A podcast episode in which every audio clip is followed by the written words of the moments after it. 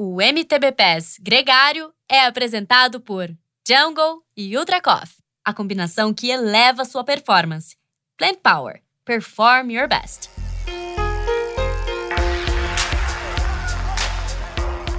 Bem-vindo ao MTB Pass, um podcast que te leva para dentro do mundo do mountain bike. Eu sou Viviane Faveri e a cada 15 dias trago aqui entrevistas com algum personagem do mountain bike mundial. O convidado de hoje é o Guilherme Miller, que além de ser um grande mountain biker, é também um super amigo meu e ex-parceiro de equipe. Quem acompanhou de perto o ciclo olímpico de Tóquio 2020 viu que o Gui passou muito, mas muito perto de conquistar a segunda vaga do Brasil e embarcar ao lado do Henrique Avancini para o Japão. E quem acabou indo foi outro grande atleta, o Luiz Henrique Cocuzzi. E o Gui, assim como vários outros atletas mundo afora, precisou lidar com o gosto amargo de chegar quase lá. Aliás, falando disso, recentemente aqui no MTBPS, a gente falou bem exatamente desse assunto com o Ricardo Pscheit. Nessa conversa, vamos falar sobre essa não qualificação da vaga olímpica, investigar um pouco toda a carreira do Gui, que agora está voltando a ser o Gui que eu conheço, o Gui que performa, que está andando lá na frente, que está com saúde e,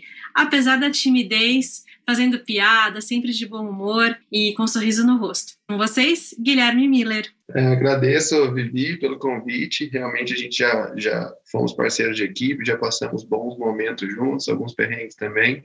E é um prazer estar aqui dividindo esse tempo com o pessoal, com você. Acho que vai ser um bate-papo muito bacana. Com certeza, Gui.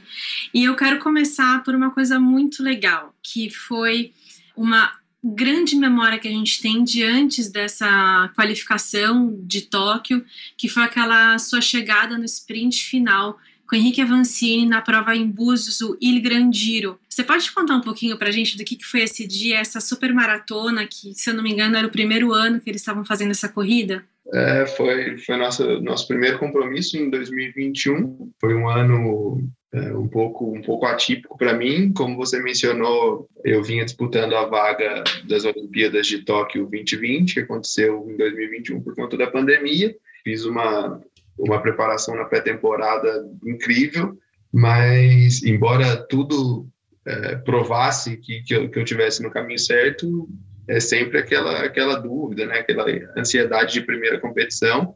E a gente teve essa essa prova em Grandiro, em Búzios, é, e foi uma prova, assim, foi, foi incrível. Foi minha primeira competição, me larguei na prova, assim, sem, sem muita ambição, simplesmente para entender ali tudo que estava acontecendo. A prova foi desenrolando é, de uma maneira que a cada, cada momento que a prova ia acontecendo, eu ia me sentindo um pouco mais confortável, um pouco mais confiante, até que no meio da etapa eu lancei um ataque, segui sozinho, até rolou um pouco da estratégia ali de equipe, né? Em 2021, na minha antiga equipe, que, que faz, quem faz a gestão é o Henrique Amancini Race, então eu abri alguns segundos, o Henrique pulou em mim e a gente começou uma, uma disputa pessoal ali pela vitória, e a cada momento da prova, assim, eu às vezes recebia algum contra-ataque, me sentia bem, conseguia me defender, e, e talvez por falta de experiência, ou talvez pelo Henrique ser um atleta ainda muito mais experiente do que eu, ele soube contornar ali a competição muito bem e, e, levar ela até o sprint, embora em alguns momentos eu tivesse sentido assim, até depois da prova, que talvez eu deixei escapar boas oportunidades ali dentro da competição, nos últimos 15 quilômetros, e a gente foi foi para um sprint final ali que foi bem emocionante, assim, e, e para mim teve um valor muito grande, assim, porque eu, eu arranquei de trás, uh, Henrique lançou o ataque primeiro, eu vim para a roda, cheguei a tirar de lado e quase assim cruzar a linha com ele roda a roda assim. Foi uma confirmação assim muito positiva de todo o trabalho que a gente tinha feito na temporada. É um trabalho muito específico também que eu tinha feito nesse, nessa questão de explosão, de, de resposta assim para um para uma aceleração é, de força máxima. E foi um evento assim, foi super prazeroso, assim, depois da prova, um misto de sensações, um aprendizado muito grande. E, como eu falei, a confirmação ali de que a gente tinha feito um excelente trabalho na pré-temporada e tinha tudo para abrir a temporada de 2021 com, com o pé direito. A maratona, diferente do XCO, te dá mais tempo para pensar e formatar a estratégia né, na cabeça.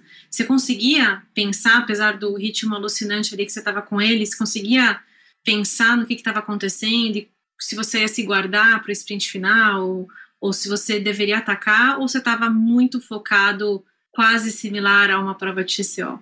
Não, a prova é, teve alguns momentos mais intensos que, que outros. Talvez a, a oportunidade de ouro ali que eu tenha deixado escapar foi na subida mais dura do circuito. Era um circuito de, de alta velocidade, não tinha subidas tão íngremes. E essa única, lembro que era uma das poucas subidas íngremes do circuito ela passava praticamente uma bike só, era uma como se fosse um trilho de vaca, um pouco erodido, talvez uma trilha de moto antiga, e a, a poucos quilômetros da chegada, ele forçou na estrada para subir essa, essa subida na frente, e embora eu me sentisse bem, eu esperava um, um ataque muito forte do, do Henrique, e que talvez a prova fosse definida ali, eu esperava que, que, que ali ia, ia machucar, ia doer. E eu senti que ele atacou, eu respondi, era uma subida super técnica, eu tive que descer da bike, empurrar e ele passou pedalando. Quando eu voltei para a bike, eu consegui fechar o gap que ele tinha aberto e, e, e parar na roda. Assim, eu não tive espaço para passar. É, o ritmo estava muito alto, não estava longe de, estar confortável, mas a forma com que eu encurtei essa pequena vantagem que ele tinha aberto me fez ter uma outra leitura ali da competição em, dentro de, de um minuto de prova. Eu falei, caraca, o uhum. esperado aqui era que talvez eu tomasse esse gap por ter empurrado e o gap continuasse abrindo e eu conectei novamente na roda. Foi aí que eu comecei a falar, cara, é possível, é possível, vai dar para vai dar para ganhar, vai dar para ganhar. Eu, mas eu acho que ainda faltou aquela aquela faísquinha de, de tentar investir em algum outro momento que não fosse a uhum. chegada uhum. da prova, né? Como eu falei, o Henrique é um cara que, que sprinta muito, assim, até até uma curiosidade assim que a gente brincava nos bastidores da equipe, ele é o único atleta, não só ele, mas um atleta bater o Matthew Van Der Poel em sprints de, de short track de Copa do Mundo, que é o Henrique Mancini e o Sanguês. Então, como eu falei, chegar ali com um cara desse, eu que sou um cara longe de, de sprintar super bem, conseguindo ser competitivo no sprint final, foi um saldo assim muito positivo, mas eu acho que eu deixei boas oportunidades escaparem ali pelos vãos, vãos dos dedos antes um uhum. pouco da, da, da, linha de chegada. Sensacional. Eu quero voltar um pouco na sua carreira, a história da sua carreira, como que você começou a pedalar, o que, que te deu a vontade e qual, quando que o bichinho da bike te picou? Andei de bike desde muito pequeno, brincadeira na, na rua, no bairro, inventar os desafios ali próximo de casa. Fui crescendo um pouco mais, tendo uma bike maior, até que conheci o grupo da, da cidade, me apresentaram as trilhas de finais de semana, me levaram na primeira competição, isso em 2007, e desde então eu comecei a pegar o gosto em, em me superar cada vez mais, e foi em 2011 que eu comecei a competir profissionalmente e as coisas foram foram acontecendo assim. Em 2016 eu lembro que fui assistir as Olimpíadas no Rio se eu não me engano, era o meu primeiro ano de categoria elite, eu já, já me via constantemente, ou com uma certa frequência no, no top 5, no, na super elite. Eu falava, cara, as coisas estão caminhando, quem sabe nas próximas Olimpíadas eu, eu, não posso estar do lado de dentro ali da, da fita. Segui o meu trabalho, um ano era top 10 na super elite, outro ano estava ali beliscando um top 7, quando vê já era uma coisa mais comum estar no top 5 comecei a disputar algumas provas. Em 2017, venci minha primeira prova na Super Elite as coisas começaram a acontecer quando abriu a, a seletiva da, da vaga olímpica em 2018. Eu sempre fui um, um atleta de, de, uma certa constância assim, de resultados, então isso é importantíssimo para ter uma boa posição no ranking, para disputar uma vaga olímpica, por exemplo. Então eu estava ali, segundo, terceiro, quarto, disputava, ganhava uma prova ou outra, e quando eu me vi, eu estava entre os três pontuadores do Brasil no, no ranking olímpico. Quando vê, início de 2019, eu assumi a segunda posição do, do ranking, teoricamente teria a segunda vaga do Brasil. Tive, abri até uma certa vantagem nessa, nessa disputa pela vaga, e daí, dentro de alguns critérios da CBC, questão de se a diferença for menor do que 10%, tem alguns critérios, algumas pontuações são multiplicadas por dois, as coisas foram acontecendo, tanto que quando a Olimpíada passou para 2021, eu a gente disputaria a vaga na Alemanha e na República Tcheca. Eu, como mencionei, já iniciei a temporada 2021 muito bem. Estava talvez nos meus melhores números, trabalhando muito em, em, pontos fracos, como eu mencionei, um sprint final, uma potência máxima, um primeiros 10 minutos de competição, que é onde geralmente eu tenho um pouco mais de dificuldade.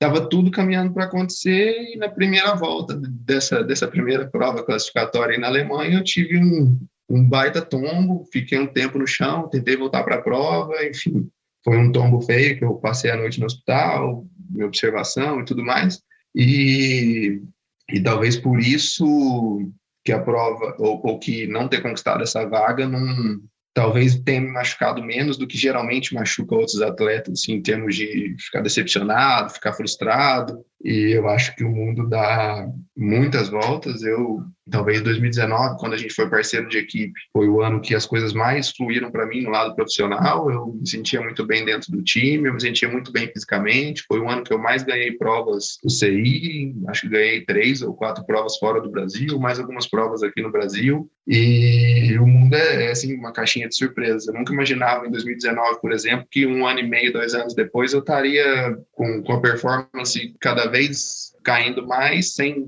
até então sem, sem saber o motivo. E talvez de tudo isso, a maior lição assim que, que eu tenha tirado foi que nesse tombo da Alemanha, eu passei é, a noite no hospital. Meu companheiro de quarto no, na época foi o Felipe Colombo, que também sofreu um acidente na mesma pista. E a gente conversou, tipo assim, bastante. Ele falava, cara, esse esporte é muito doido. Eu tava ali disputando a vaga olímpica do mesmo jeito que você e agora eu tô aqui com a bacia quebrada. E também já tive, em 2019, inclusive, um, uma experiência de que, tipo, meu, nada é tão ruim que não possa piorar. Sempre tento enxergar o lado bom das coisas. Eu lembro que a gente estava no Brasil Ride, eu já estava lá, tipo, largando na última etapa, super cansado, todo dolorido, já com, com algumas lesões ali, né, que são, são comuns dentro da prova, e parecia, assim, que eu estava num sofrimento extremo. Quando veio a 30 quilômetros da chegada, eu levei um tombo, quebrei a mão, e fiz mais 30 quilômetros com o punho quebrado. Eu falei, cara, eu tava, tipo, reclamando de bobeira. Agora sim eu tô vendo que é sofrimento. Antes eu tava,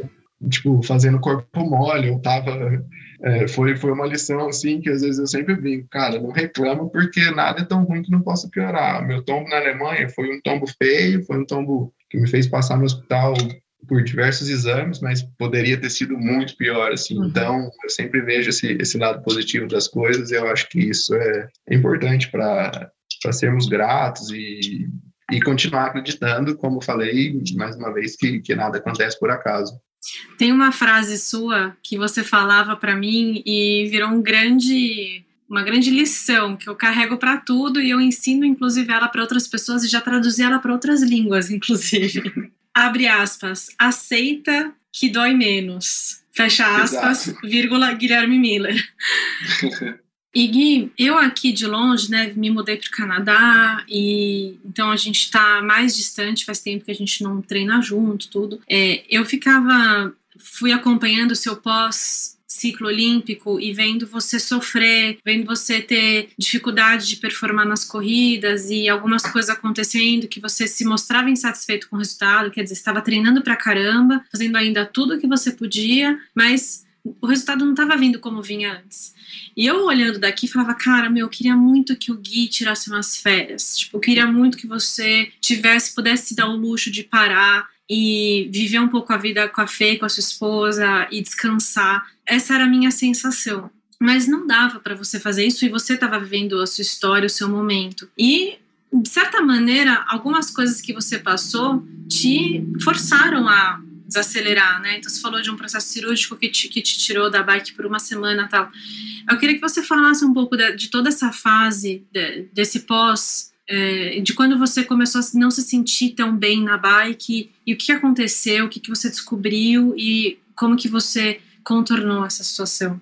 As coisas começaram a, acontecer assim na minha primeira viagem para a Europa pós-pandemia. Muito difícil a gente entrar na Europa e tudo mais. A gente conseguiu algumas brechas, documentos. No dia que eu fui viajar, eu, eu fui, fui ao banheiro e, e, vi um sangue vivo, assim, vermelho, muito estranho. Levei um baita susto e eu estava já tipo, saindo de casa para ir para o aeroporto.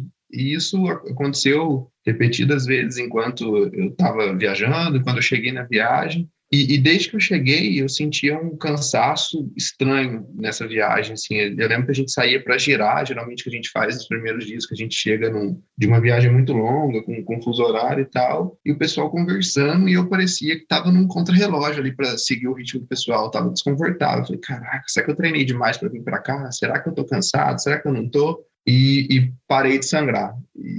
Tive algumas. A gente foi aquela, aquele ano que teve uma rodada dupla de Copa do Mundo na República Tcheca, fiz as provas, desempenhando ali próximo do que eu desempenhava, embora as sensações não fossem boas. Na semana seguinte, a gente teve Campeonato Mundial na, na Áustria, que foi o meu melhor resultado até hoje. Eu senti muito bem nesse dia, finalizando em 33 e as coisas começaram a ser, uh, esse, esse sangramento começou a, a ser cada vez mais constante. Então, às vezes eu fazia alguma, alguma coisa específica que eu não sei até hoje o que, o que pode ser, às vezes uma alimentação diferente, ou um treino de academia com um agachamento muito pesado, enfim, tinha algum gatilho que, que fazia com que esse sangramento fosse mais forte ou durasse por mais dias. E isso às vezes acontecia uma semana no mês, tinha mês que acontecia por 10 dias, até que eu terminei essa temporada de 2020, a gente entrou em 2021 nessa mesma inconstância. Eu tive um desempenho muito bom no, no Grangeiro, como a gente já mencionou. Eu vinha fazendo treinos muito bons. Em alguns momentos isso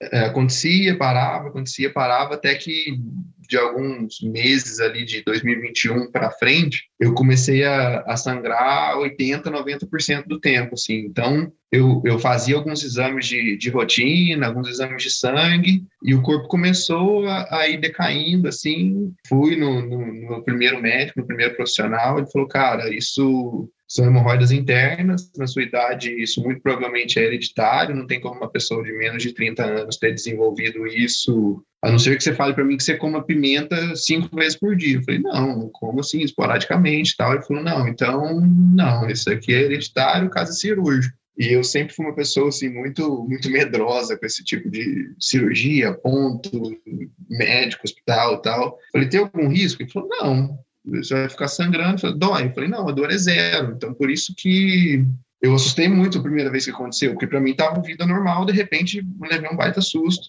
E ele falou, não, um dia você vai ter que operar, talvez um dia isso vai do, começar a doer muito de repente você vai vir aqui desesperado pedindo para operar. Se você quiser esperar esse dia chegar, você, você continua do jeito que tá. Eu falei, não, beleza, minha dor é zero, eu vou continuar do jeito que tá. O médico falou que não tem risco, e nisso o meu rendimento cada vez caindo um pouco mais. Eu voltei uhum. dessa classificatória da vaga, é, como você falou das férias, eu fiquei tipo cinco dias off da bike, voltei para a bike, a sensação de, de cansaço, uma sensação ali de que eu já tinha feito 200 quilômetros pela manhã e estava saindo pedalar logo depois do almoço. Era isso que eu sentia, talvez como um início de aquele prego de fome ali, o homem da marreta, uma sensação de perna uhum. mole, batimento muito mais alto do, do que deveria, do que geralmente né? é. A gente acaba se conhecendo muito, né? Eu lembro que eu falava com o Gustavo, meu treinador, e falava, cara, tem alguma coisa errada e ele falava, mas não é para ter nada errado, a gente está fazendo o que a gente fez há 10 anos, e, tipo, por que agora tem alguma coisa muito errada? E eu falava, e a gente ficava, não, acho que o corpo está com muita intensidade, vamos reduzir um pouco, fazer um treino um pouco mais leve, ver se melhora. E ia para uma próxima prova, o rendimento caindo, o rendimento caindo, até que eu terminei a temporada de 2021, assim, com a sensação de que eu não, não aguentava mais, eu não não tinha prazer nenhum em olhar para a bicicleta, eu nunca quis tanto que chegasse esse momento de, de férias, de descanso, e até então eu só estava, talvez, na minha cabeça, tudo que estava acontecendo era só um, uma fadiga mental ali excessiva, de disputa de vaga, eu estava com negociações com equipes novas e negociação com a minha atual equipe, tudo aquilo ali foi...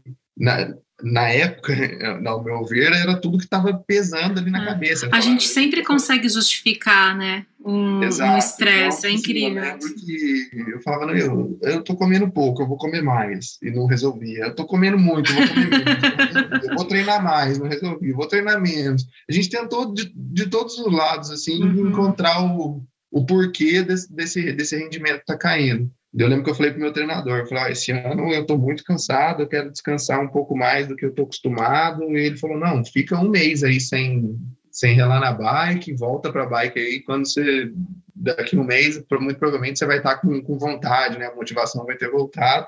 E eu voltei para a bike e as coisas não, não, aconteciam, assim, sabe? Meu batimento ainda mais alto, daí o, o, porquê começou a ser, não, eu fiquei muito tempo parada, por isso, as coisas vão entrar no eixo. Uhum. E, e, daí minha preparação atrasou muito, que eu fiquei praticamente o mês de dezembro inteiro de férias, as coisas, eu voltei a treinar bem no início de janeiro, treinei por 10, 12 dias, E foram, assim, foram mais ou menos duas semanas de treinos que não encaixavam de forma alguma, assim, eu, eu saía girar com minha esposa, tava ruim, tava pesado, eu tentava fazer um giro mais longo no asfalto, eu parecia que não ia chegar em casa de volta, eu falava, meu, as coisas vão, vão ter que se encaixar, não é possível. Viajei para meu primeiro compromisso com a equipe nova em Teresina, e a gente começou a acordar de madrugada para fazer imagens, pegar o nascer do sol, e eu sentindo, meu, era difícil acompanhar os fotógrafos, empurrando montanha acima, e três dias depois eu testei positivo para Covid. Daí eu falei, ah, tá explicado, é o meu uhum. problema agora é Covid, não foi porque eu fiquei de férias nem nada. E fui, fiquei trancado no quarto, e isso e aquilo, e liberou do Covid, vamos voltar com calma e tal. Passaram mais algum, talvez mais umas duas, três semanas e nada do corpo encaixar. A gente já estava entrando ali meados de fevereiro. Falei, cara, nos outros anos, nessa época, eu já estava numa moto, assim, com coceira nas pernas. Disputando o sprint final com a Vancini, em Búzios. Exato. E falei, cara, o que que tá acontecendo? O que que tá acontecendo? Falei, não, tem alguma coisa errada. Falei com, com a Ju, minha nutricionista, que me acompanha há mais de 10 anos. A gente Ju tentou Magrini. investigar. Foi quando a gente fez uma segunda bateria de, de exames laboratoriais, né, exames de sangue. E nos últimos oito anos, talvez, eu sempre faço uma ou duas vezes por ano uma bateria grande de exames. Só que o corpo começou a, a ir perdendo saúde em, em, passos pequenos. E quando eu fiz tudo isso em fevereiro, eu estava lá embaixo, tipo assim, eu caí muito e daí ficou uhum. tudo muito claro. É, meu, meu hemograma, por exemplo, despencou, minha ferritina, que era, não sei, 400, 400 e pouco, estava a gente começou a acompanhar. Ela bateu 90, na semana seguinte eu fiz outro exame, bateu 60, duas semanas depois ela bateu 12, e no outro, na outra semana eu fiz de novo, bateu 5. Falei, não, tá, é o ferro que tá caindo, porque eu tô perdendo sangue, eu tô uhum. com uma anemia, acho que ferro priva é o nome correto. E eu falei, pronto, tá explicado. É, meu problema é esse sangramento, tá me gerando anemia, por isso que eu tô sentindo toda essa fraqueza e tal. E daí eu já comecei a me questionar. Eu, na minha cabeça eu encontrei mais um porquê mas será que é um porquê real ou vai, depois eu vou encontrar um outro porquê, como já tinha acontecido diversas vezes, né? Foi descanso, foi Covid, foi. É, aí você opera e depois continua todo o é, problema. É, até né? então eu não, eu não operei, eu fiz um tratamento é, de alimentação, incluí alguma uma alimentação com mais fibra, fiquei 60 dias pedalando praticamente uma hora, uma hora e meia, no máximo em zona 2 e, e, parou o sangramento durante esses 60 dias. Falei, cara, resolvi o problema. Daí comecei, depois de um mês, assim, comecei a me sentir uma moto, assim, já, tipo assim, dentro da, das minhas possibilidades, do que eu vinha sentindo ali nos últimos seis meses, um ano. Falei, cara, resolvi meu problema, vou voltar, vou voltar. Minha primeira prova foi em Petrópolis. Eu estava dois meses fazendo uma hora e meia, sem nenhum, nenhum treino específico, mas eu já me senti bem dentro da pista, já estava ali com, com vontade, sentia bem nos treinos, comecei a fazer alguns treinos intervalados com, com números assim razoáveis, fiz a prova de Petrópolis, a hora que eu comecei a, a voltar à minha rotina, incluir treinos de academia, incluir treinos de mais intensidade, eu voltei a sangrar novamente. E eu falei, caraca, agora que parecia que eu tinha resolvido tudo, o que está acontecendo? E daí voltou como no início, sangrava por três, quatro, cinco dias, parava Sangrava um, dois dias, parava. Eu falei, mas não adianta, eu tô suplementando com ferro, é igual encher um balde furado, né? Eu, tô, eu coloco um copo, perco meio copo, eu coloco um copo. falei, não vai resolver, eu vou ficar é. suplementando aqui até quando? Desse jeito que tá aqui, é uma questão de tempo para eu estar tá limpo de novo. Uhum. E fiz uma excelente prova no, no XCC do, do Pan-Americano. Foi excelente, sexto lugar. Sim, cheguei a pouquíssimos segundos do, de uma medalha, até poucos uhum. segundos da vitória, acho que... É, você chegou no sprint final pelo quinto lugar, né? Pelo terceiro lugar. Era o terceiro, quarto, quinto, sexto, era um grupinho só, assim, eu tava a dois é. segundos da medalha de bronze. Nossa, animal. É, foi muito, foi muito É impressionante, bom, agora sabendo, né, impressionante você ter performado assim, nessa condição. É, exato, e daí as coisas começaram eu, como eu falei, eu sempre fui muito medroso para esse tipo de coisa. Eu falei com minha esposa quando eu estava na Argentina, falei, marca uma segunda opinião aí de um proctologista. É, e comecei a pesquisar muito processo cirúrgico, porque o procedimento tradicional, além de ser muito invasivo, muito doloroso, o médico falou 60 dias, em alguns casos 90 dias para você voltar para a bike. Eu falei, cara, quando que eu tenho 90 dias? Eu nunca, né? Pensei. Eu falei, mas comecei a pensar, meu, se for a única opção, não tem o que fazer, vou, vou, encarar e pesquisa daqui e dali, encontrei um procedimento novo, mas que não servem para todos os casos. Encontrei a médica que fazia esse procedimento, falei com minha esposa, marca essa médica, eu chego segunda-feira à noite da Argentina, do Pan-Americano, na terça às 10 da manhã, eu fui para Campinas, que é aqui próximo de casa, no estado de São Paulo, passei com, com a médica, contei tudo que estava acontecendo, mostrei os exames, ela falou, ah, realmente, isso vai acontecer de novo. E tem um procedimento novo, que eu até perguntei para ela, já sabia que ela fazia esse procedimento eu tinha pesquisado na, na internet, e perguntei para ela, isso, isso resolve? Ela falou, no seu caso, é, é, indicado, você tem hemorroidas internas, você não tem nenhum tipo de dor, e muito provavelmente vai resolver. Eu falei, e qual é o lado negativo? Ela falou, em algumas pessoas isso pode voltar com o passar do tempo mas eu tenho pacientes aqui que preferem fazer esse procedimento a cada 3, 4, 5 anos do que fazer o método tradicional, de tão invasivo que o método tradicional é. Uhum. E daí eu converso daqui e dali, mostrei meu calendário de provas para ela, ela falou, ó, ou você, ou você faz agora depois de, de Goiânia, que foi é, no meio dessa sequência de provas que eu fiz agora recentemente, ou isso era na terça, ela falou, você faz na quinta agora, eu tenho essa disponibilidade na quinta agora. Eu falei, mas em 15 dias eu, eu viajo para Goiânia e tenho duas provas assim, importantes. É óbvio que por motivo de saúde eu vou abrir mão, mas que eu gostaria de participar. Ela falou, não, o atleta recupera rápido, muito provavelmente você vai estar, tá você vai estar tá presente nessa prova. Então, como eu sou, como eu sou muito medroso, não deu nem tempo de ficar com medo. Eu saí de lá com o telefone, conversei com o meu treinador, com a equipe. Na quarta-feira, meio-dia, eu marquei a cirurgia pro, no dia seguinte, às nove da manhã. E fiz a cirurgia e tranquilo, né? Anestesia geral, paguei, não vi nada. Acordei ainda com, com anestesia no corpo. Com aquela sensação. Tranquilo, não tô sentindo nada de dor. Montei no carro, vim embora. Falei, nossa, se eu soubesse, já tinha feito isso aqui há muito tempo. No dia seguinte, chegou a fatura. Falei, meu Deus, que sofrimento. Pensei, falei, impossível eu estar em cima de uma bicicleta daqui 10 dias para fazer uma competição, com a, dor que eu estou sentindo, com o desconforto que eu estou sentindo. Falei, enfim, e a equipe me falou, falou, meu, fica em casa, você não tem, não tem que competir daqui duas semanas, você está assim. Eu falei, não, aguenta aí, até o final da semana, deixa eu ver como, como eu vou estar, tá. E foi ruim no primeiro, segundo, terceiro, quarto, no quinto dia eu melhorei 50%. No uhum. sexto dia eu fiz 15 minutinhos no rolo e as coisas melhoraram muito. Falei, a equipe falou, mas você está confortável de correr? Você está confortável de, depois de ficar todo esse tempo parado é, e tal? Falei, cara, eu, eu quero, quero largar. O que, que vai acontecer na prova? Eu, eu, não sei, mas eu tô, assim, eu tenho, tenho saúde para largar, embora não, não tenha treinado, tenha tido todo esse contratempo desde o início do ano, não tenho encaixado boas sessões de treino, mas eu quero largar.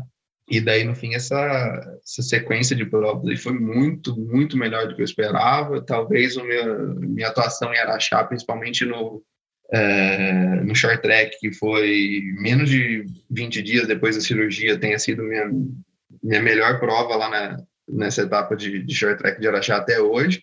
E, e me deu, assim, uma, como, como eu posso dizer, acendeu um uma chama muito grande, uhum. assim, é exato. Falei, cara, eu passei por tudo que eu passei, eu fiz a cirurgia, eu fiquei tempo sem treinar, fiquei uma semana off, tomei um monte de remédio analgésico, é, meu corpo está sofrendo porque eu sei que está sofrendo, assim, por diversos motivos. Eu sou uma pessoa, assim, encanada com, com as sensações, e eu lembro que no dia que eu estava indo para cirurgia, eu subi na balança, pesei 69 quilos. Dois dias depois, acho que o corpo estava retendo muito líquido de, de, anestesia, enfim, tudo mais, eu pesei 74. Uau. No sexto dia, o dia que eu subi no rolo, eu pesei menos 66. Meu corpo flutuou 8 quilos em menos de uma semana. Eu falei, Nossa, cara, a máquina está trabalhando, né? Alguma ah. coisa ela estava tentando combater. Uhum. E eu não tinha a menor expectativa e nem a menor ideia de como eu ia performar, performar nessas provas. E, e eu acho que como eu vinha eu me mantendo ativo desde o início do ano, sem muitas intensidades, e como eu fiquei uma semana fora da bike, o corpo, é, a cada estímulo que eu fazia, parecia que era como se eu colocasse uma bateria nova assim no corpo. Então uhum. eu fiz o, o, short track de Goiânia, sofri muito, mas ainda assim segurei um top 5. Daí parece que dois dias depois no XCO eu já me sentia mais disposto. Segurei um outro top 5 de novo numa pista super dura, a prova foi longa, estava muito calor. E na semana de Araxá, parecia que as coisas continuavam carregando ali a bateria, sabe? Sim. Treinei na pista, sentindo super bem. Falei, cara, o corpo humano é muito estranho. Eu, às vezes, um louco, parece que eu não sinto bem igual eu tô me sentindo aqui. Fui pro XCC, assim, leve. Vi a oportunidade, peguei a ponta do pelotão e as coisas parece que foram fluindo, assim, com, com uma naturalidade muito grande, com, uma sensação de que eu tinha tirado um peso das costas muito grande. Uhum e agora, no último domingo, fiz a minha quarta prova seguida, né? Depois da cirurgia, foi Goiânia, Araxá, Lambari também eu saí, mais uma prova promocional aqui próximo de casa. E agora eu vou ter o mês de julho inteiro aí praticamente, até o próximo compromisso, que é a Copa Internacional em Taubaté. Então, eu não poderia estar tá mais leve e, e, e, feliz assim com, com todas as circunstâncias de, de fazer uma, uma preparação legal e fazer um segundo semestre positivo. Depois a gente viaja para o Mundial, para a última etapa da Copa do Mundo. Ah, que bacana! Eu ia te perguntar isso, se vocês vão fazer alguma prova internacional. Vou para a França, para o Mundial, em seguida para a Itália, em Val di Sole.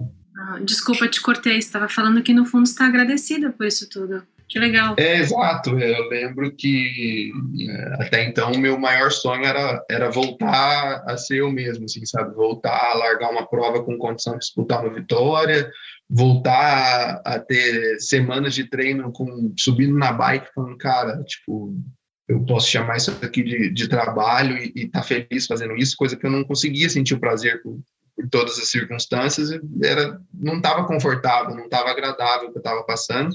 E no último, nos últimos tempos, o que eu queria era só só me sentir competitivo, só me sentir bem fazendo aquilo que, que eu mais amo. Eu tendo tudo isso no trilho, as coisas vão, vão acontecer da maneira que tiver para acontecer.